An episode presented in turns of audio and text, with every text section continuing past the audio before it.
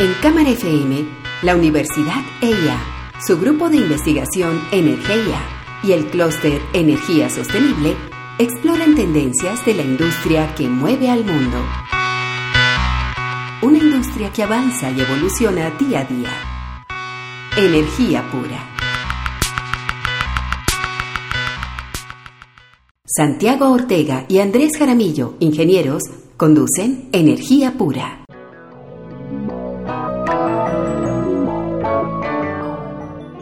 Hoy en Energía Pura queremos hablar de un tema particularmente útil para, para, esta situación en la que vivimos. En este momento llevamos varias semanas en cuarentena, la cuarentena se ha ido extendiendo más, se han venido tomando decisiones, cada vez tenemos un poco más de datos, pero lo que hay en este momento en el mundo con el coronavirus es incertidumbre. Pero la incertidumbre no puede congelarnos en la toma de decisiones, sino que muchas veces incluso nos invita a, tomar planes de choque. Andrés, ¿cuáles son esas incertidumbres grandes que tenemos hoy? Sí, Santiago, hoy el coronavirus nos está poniendo un escenario muy interesante.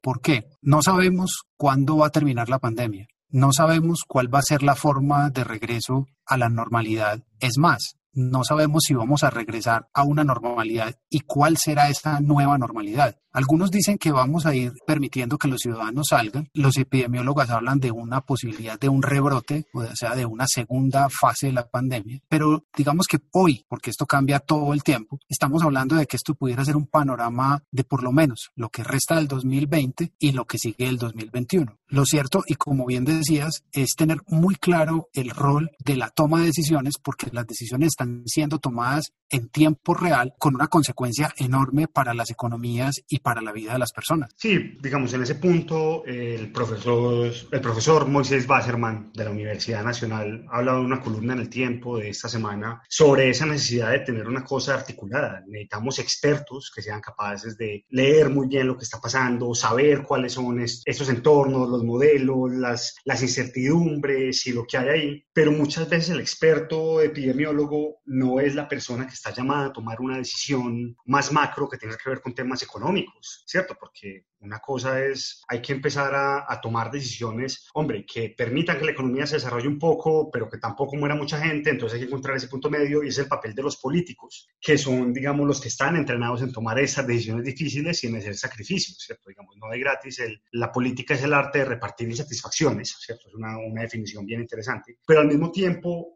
nos pone un reto y para todos los políticos, independientemente de su nivel de experiencia, hoy en día hay que, pensar las cosas distintas y empezar a pensar en estos planes de choque, porque hay que empezar a, tomar decisiones basadas en, lo que conocemos y basadas en los modelos, pero con una incertidumbre gigantesca de frente. Claro, y, es muy curioso, Santiago, porque a nosotros como técnicos, pues siempre los números y los modelos matemáticos nos ayudan a, visualizar, tenemos una visión del mundo desde eso. Nosotros hemos querido también introducir una variable humanista en estas discusiones, pero lo que sí no se puede es trastocar los papeles, que es lo que dice el profesor Wasserman. Es decir, no podemos pretender ahora que los políticos se vuelvan científicos, dominen todas las ciencias, se vuelvan epidemiólogos, que los alcaldes empiecen a, de alguna manera a creerse científicos, pero a los científicos tampoco a volverse políticos y a, y por decir un término coloquial, las decisiones que deben tomarse en este ambiente de incertidumbre.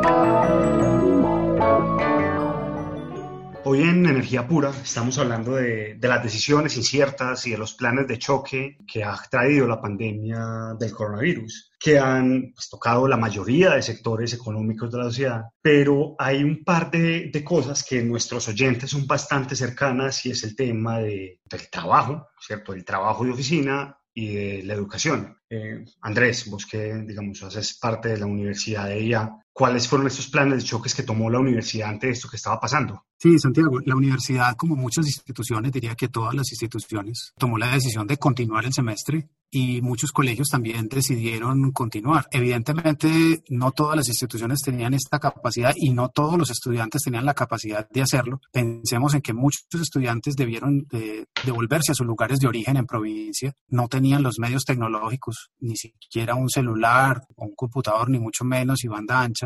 El gobierno ah, dispuso para, para, digamos, para la educación de base general unos, unas herramientas muy interesantes y Colombia es uno de los países que está dentro de la región un poco mejor ranqueados en cuanto a haber estado preparado con programas de radio, de televisión, etcétera, para educación. Sin embargo, consideramos que esta situación evidentemente hizo que se aceleraran eh, temas que se estaban discutiendo desde hace muchos años, como pueden ser la teleeducación o el teletrabajo, pero eh, es claro que no estábamos preparados, que muchos profesores tuvieron que salir a rápidamente diseñar o rediseñar sus currículos, establecer unas maneras de comunicarse con sus alumnos e incluso hacer, hacer pruebas y exámenes basados en la confianza. Yo creo que esta situación aceleró muchas decisiones y como dice Harari, cosas que llevaban 10 años represadas discutiéndose, pues fueron decisiones que se tomaron en cuestión de días o semanas. Entonces, son, son cuestiones que, que empiezan a emerger por la, por la pandemia y, y sí creemos que, que de alguna manera la educación y estos elementos no virtuales, porque la educación virtual es otra cosa, pero sí por lo menos la educación mediada por tecnologías es una cosa que, que se va a quedar. Se va a quedar porque la UNESCO nos está diciendo que posiblemente después de la pandemia uno de cada cuatro estudiantes se va a pensar quedarse en la universidad y un buen porcentaje de por lo menos tres de cada diez podría elegir quedarse en una modalidad a distancia. Sí, precisamente por esto y por la incertidumbre de no saber si el próximo semestre se va a poder hacer presencial o no, que digamos es como lo que la gente quisiera para volver a la normalidad o que se pudiera volver otra vez a las oficinas para estar, encontrarse con los grupos de trabajo. Sí necesitamos y de hecho creo que tenemos una curva de aprendizaje muy elevada sobre medios virtuales. Las herramientas Teams, Zoom y Webex, que para muchas personas eran totalmente desconocidas, en cuestión de una semana ya la persona era completamente hábil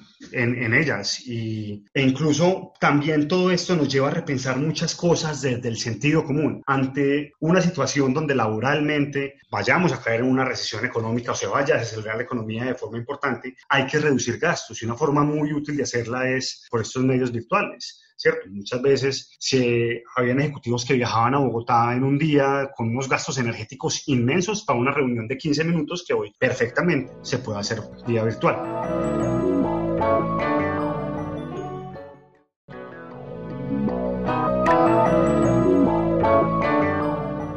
Esta semana en Energía Pura continuamos hablando de las medidas de choque, continuamos hablando de esas medidas urgentes que debemos tomar y que el mundo está tomando en medio de una pandemia global, adobado toda esta situación con una eh, surgir de la cuarta revolución industrial. Hemos dicho en otros programas cómo el papel de China ha sido fundamental en la transformación del sector energético y cómo China cambió la ecuación al de alguna manera insertarse en el circuito de las discusiones ambientales. Santiago, más allá de las conspiraciones y de lo que pueda decir el señor Trump, si el virus lo fabricaron o no lo fabricaron, etcétera, ¿cuál es la reacción que está teniendo China hoy y cuál pudiera ser esa, ese nuevo panorama, ese nuevo escenario con una China mostrando formas diferentes de adaptarse a algo como esto? Pues a ver, China fue uno de los países, pues fue el primer país donde, donde surgió el virus, mandó las alertas a la Organización Meteorológica Mundial, fue capaz de tomar planes de choque como construir hospitales en 10 días,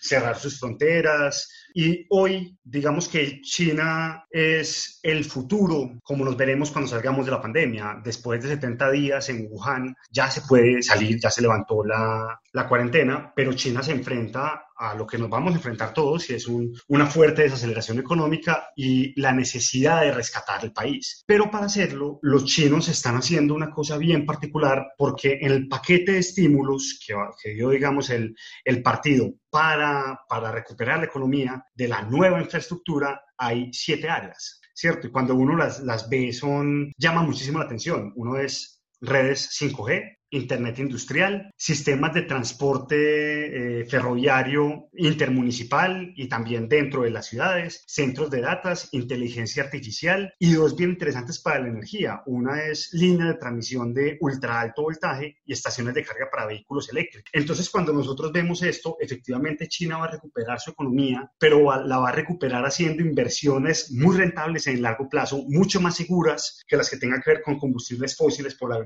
volatilidad de los precios y que efectivamente los va a poner en otro nivel tecnológico frente, frente al resto del mundo. Y todas son, de alguna u otra manera, también acciones de mitigación frente al cambio climático. Por supuesto, y, y, son, y son medidas estructurales. Yo creo que el mundo hoy enfrenta esas eh, dimensiones de la estrategia que uno siempre tiene adelante, que son decisiones de coyuntura o decisiones de estructura, y creo que sí nos vamos a ver enfrentados a esto, y creo que al gobierno le toca pues de alguna manera cuando, cuando la situación empiece a, a, salir, empezar a implementar decisiones que se tienen que estar tomando desde ya en cuanto a una recuperación de la economía con sectores fundamentales y también una señal que está enviando esta situación es una pregunta bien grande de la cual seguramente hablaremos antes y hablaremos, ah, ya hablamos la semana pasada de este asunto y es la pregunta sobre eh, los combustibles fósiles y su rol en una nueva civilización. Además, que como esta es una pandemia de salud, todas estas medidas que está tomando China efectivamente nos van a tener ciudades más saludables. Vehículos eléctricos y transporte ferroviario implica menos emisiones, mejor calidad del aire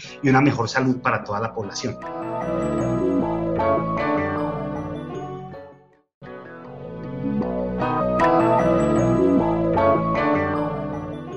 Hablando sobre medidas de choque para enfrentar el coronavirus y considerando pues que estamos el emisor de la Cámara de Comercio, no podíamos dejar de, de, hablar un poco de cuáles medidas de choque pueden empezar a tomar los industriales y los empresarios colombianos. Muchas de ellas pueden estar enmarcadas en el tema de, de la eficiencia. Andrés, ¿esto qué significa? Sí, Santiago, desde el punto de vista técnico, la eficiencia se define como hacer lo mismo o más con menos recursos de entrada. Y si hablamos de los recursos de entrada, muchos de ellos tienen que ver con personal y tienen que ver con energía. Hoy la cuarta revolución industrial nos permite tener unas herramientas en las que hagamos más con menos recursos. ¿Qué significa esto? Significa que ante la salida de ante este virus, la salida posible puede ser el mejor uso de los recursos para hacer que los empresarios no destruyan empleos y que precisamente puedan producir más, acelerando quizá discusiones o inversiones que no habían hecho porque eh, se, estaban aplazando por mucho tiempo. Hemos dicho aquí en este programa que muchos industriales se resisten a hacer programas de eficiencia energética porque ya tienen internalizadas esas pérdidas dentro de sus estados de resultados, pero hoy en día es un imperativo tratar de ser más eficientes en los procesos y en el uso de los recursos. Esto tiene una matiz, un matiz adicional y es que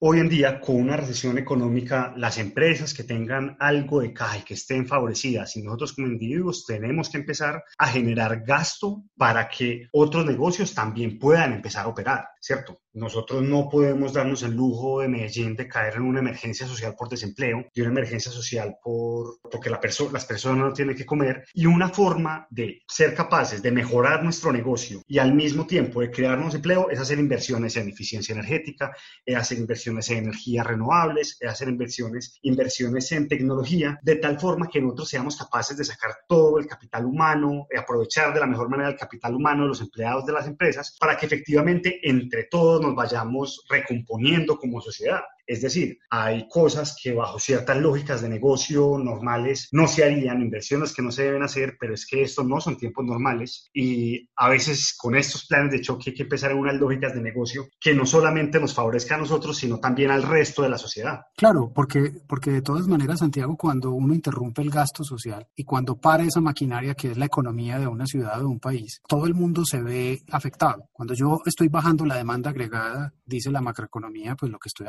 son a las empresas y a los individuos. Y de alguna manera lo que tenemos que hacer hoy como primera línea es proteger el empleo y que posiblemente podamos eh, aprovechar esta situación para que la salida a una nueva normalidad, ¿cierto? Como la hemos llamado, sea verde, sea muy social. Es decir, lo que acabas de decir, de proteger a las personas, porque si tenemos situaciones de azonada o de, qué sé yo, de vandalismo en la ciudad, no le conviene a nadie, ni a las empresas, ni a, ni a las personas, ni a los políticos. Y evidentemente un aprovechamiento adecuado de la tecnología que hoy la tenemos está disponible y una ciudad como Medellín puede llegar a ser pionera en el desarrollo de soluciones para el aprovechamiento de estas tecnologías.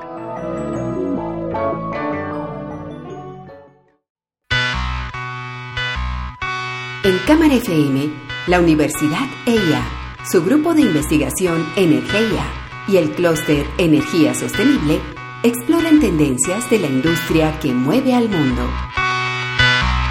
Una industria que avanza y evoluciona día a día. Energía pura.